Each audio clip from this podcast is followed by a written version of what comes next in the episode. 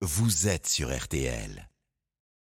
Bonjour Christophe Paco. Bonjour à tous, bonjour Laurent Jalabert. Bonjour. Votre carnet de route et ça va vite justement sur le bitume en ce moment pour les coureurs. Allez, on va se dépêcher de faire un carnet de route euh, rapide parce que c'est bien le terme qui convient à ce début de Tour de France. La vitesse. La vitesse est excessive depuis le départ de Copenhague.